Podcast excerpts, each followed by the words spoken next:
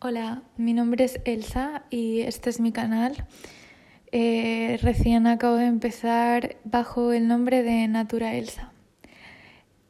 Y hoy me gustaría hablar del yoga, eh, qué es, cómo integrarlo a nuestra vida y por qué es relevante. Bueno, em, tengo bastantes amigos que me han ido preguntando en qué consiste y si verdaderamente es un ejercicio físico.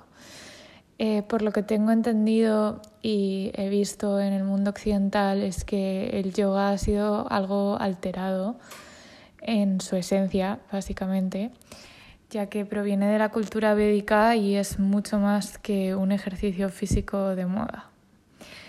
Em, para mí y para muchos yogis, y con yogi me refiero a cualquier persona que tiene una práctica sólida o una actitud frente a la vida que recoge los valores del yoga. Em, el yoga no es solo las asanas, que son las poses, sino que son muchas cosas, ¿no? Es como una forma de vida que está más allá de la religión. Y bueno, eso es lo bueno, es como que contempla que existe una fuerza mayor que nos conecta a todos, pero sin poner etiquetas. Y que a pesar de estar muy ligado a la cultura védica, se alinea con muchas formas de pensamiento mm, de diferentes religiones. O sea que hay mucha amplitud. Em, entonces, si en realidad observamos muchas de las religiones en el mundo, nos daremos cuenta como que todas nos desvelan lo mismo, ¿no? Que hay una fuerza superior que nos conecta a todos a través del amor, básicamente en esencia.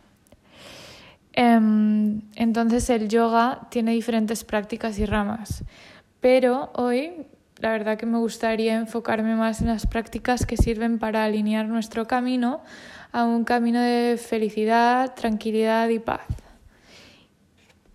Eso no quiere decir que te vuelvas un aburrido, que dejes de hacer cosas que te motivan y te apasionan a nivel creativo o quizás a un nivel más banal o mundano sino que consiste en no dejar que la mente te guíe. Que no te dejes llevar por las emociones y que te guíes por el corazón y por tu intuición.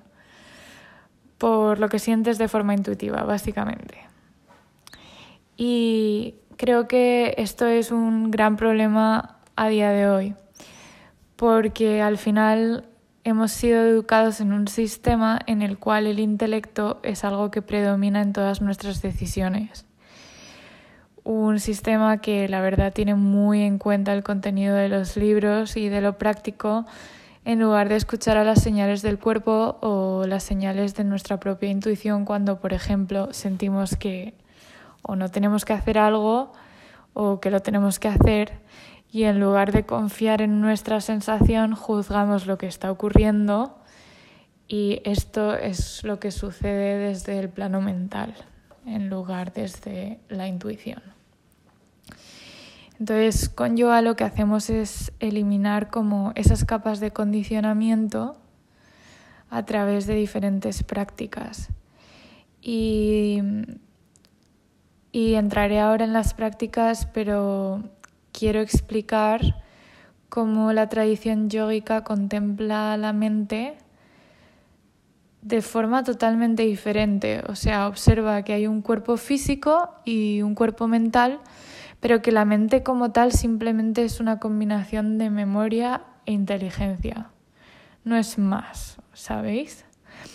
Entonces somos como una memoria RAM o un software, por así decirlo, ¿no? Que todo lo que pensamos proviene de esa memoria y bueno, entonces distinguimos diferentes funciones de la mente explicadas en los textos antiguos, como los Upanishads, y como que dice que la mente tiene diferentes funciones, hay miles de ellas, pero destaca cuatro principales, ¿no? Y primero tenemos a Manas, que Manas está asociado a la memoria, ¿no?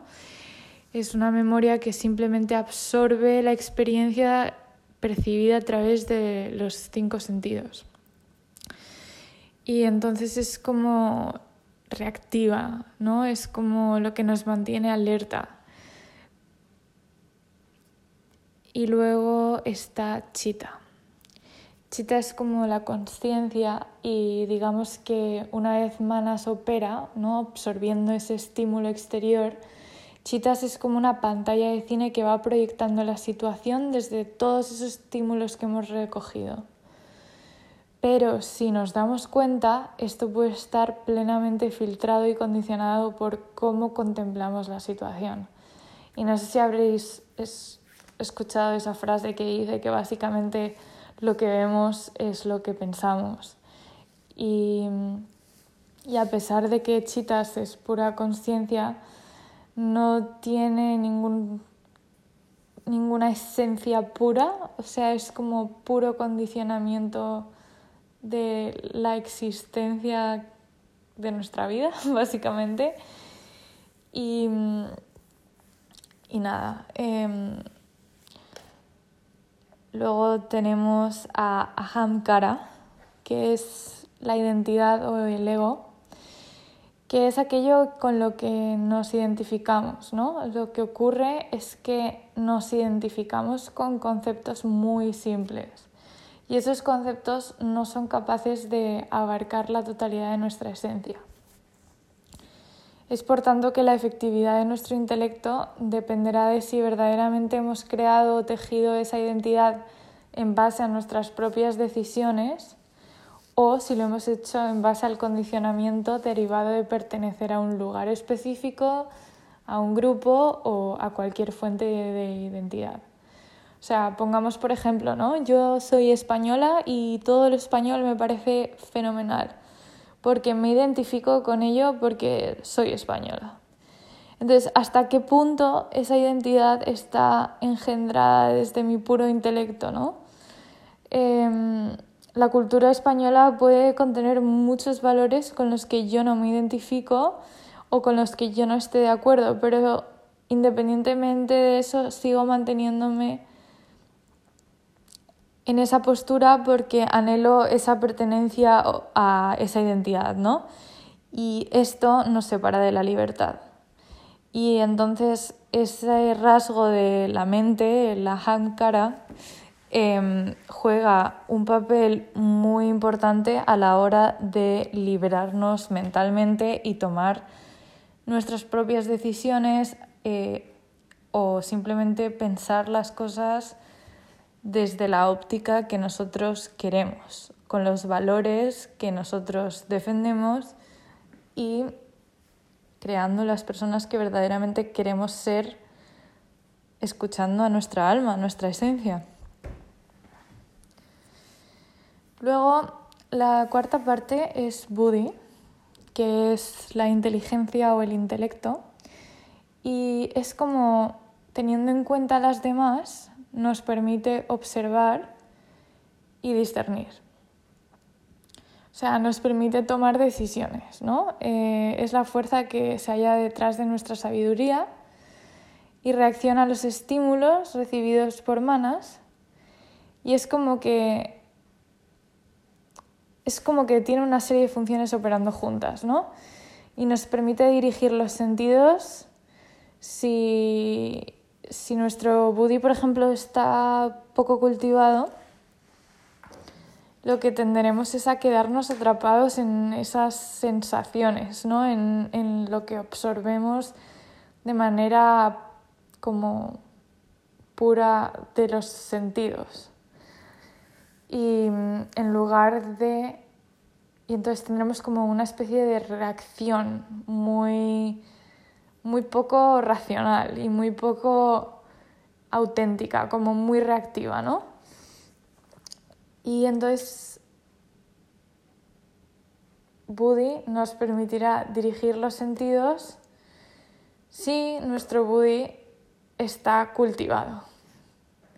Entonces el sufrimiento proviene de la incapacidad de utilizar el intelecto de forma correcta, ¿no? Entonces, es lo que estaba hablando antes, de reaccionar a los estímulos que recibimos a través de manas, interpretándolos con un set de memorias que comparan o asocian situaciones específicas a lo que está sucediendo en el momento y no permitiéndonos observar la situación objetivamente, ¿no?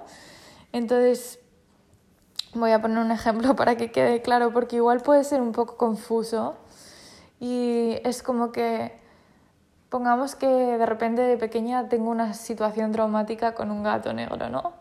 Entonces mi mente recibe unos estímulos derivados de esa situación y se, como que se store en mi mente que los gatos negros son peligrosos. Entonces cada vez que vea un gato negro, mi reacción ante ese gato va a ser bastante mala. Y además, cada vez que me pregunten por el gato negro o por los gatos o por los animales peligrosos, recalcaré que esos animales, los gatos negros, son peligrosos. Y entonces, con esto me refiero a esa comparación con, con situaciones posteriores en, en nuestras vidas, ¿no? a tender a juzgar a personas o a situaciones basados en experiencias pasadas. Y nadie se salva. es decir, bueno, entonces lo que ocurre es que yoga abarca una serie de prácticas como asana, que es lo que conocemos todos, pero también existe la meditación, el pranayama, las crillas, que son como limpiezas para purificar el alma y el cuerpo. Y todas estas prácticas, en concreto la meditación, nos ayudan a observar sin juicio las situaciones que se van presentando en nuestra vida desde la óptica de un testigo, ¿no? Sin perjuicios ni emociones y entendiendo la amplitud de posibilidades existentes y lo único que es cada suceso en nuestras vidas. Entonces, porque los momentos o los eventos que tengan lugar en nuestra vida sean parecidos a otros del pasado, no quiere decir que la solución vaya a ser siempre la misma o que la situación sea igual.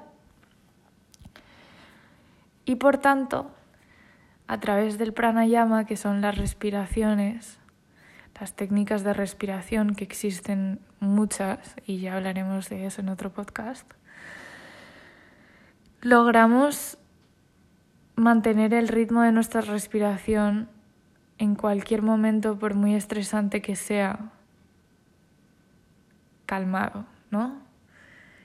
Y eso nos permite oxigenar el cerebro, y observar las situaciones, por muy complicadas que sean, desde una forma más objetiva, desde la quietud y quizás desde el amor.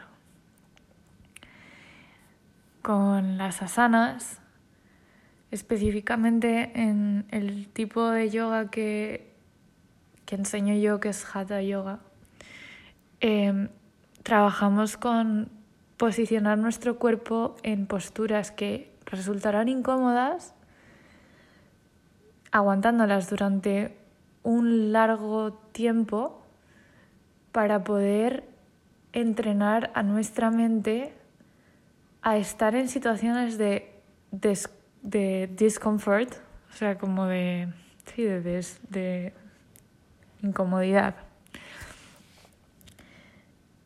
Y poder respirar y estar tranquilos a pesar de no querer estar ahí, ¿sabéis? Entonces eso, aunque luego te salgas de la mat, al mundo real te lo llevas contigo y aprendes a enfrentarte a situaciones de la vida con mucha más entereza. Y respecto a la meditación, pues al igual que cuando mantienes esas poses estáticas durante mucho tiempo y creas ese vínculo contigo mismo en el cual te prometes que todo va a ir bien, con la meditación sucede un poco lo mismo y es que estableces un ancla en tu respiración o en cualquier cosa para poder mantener la calma, la objetividad y simplemente observar. Y después de esto, Os doy las gracias por escuchar. Espero que os haya gustado y seguiré hablando de cosas yógicas. Os mando mucho amor. Gracias.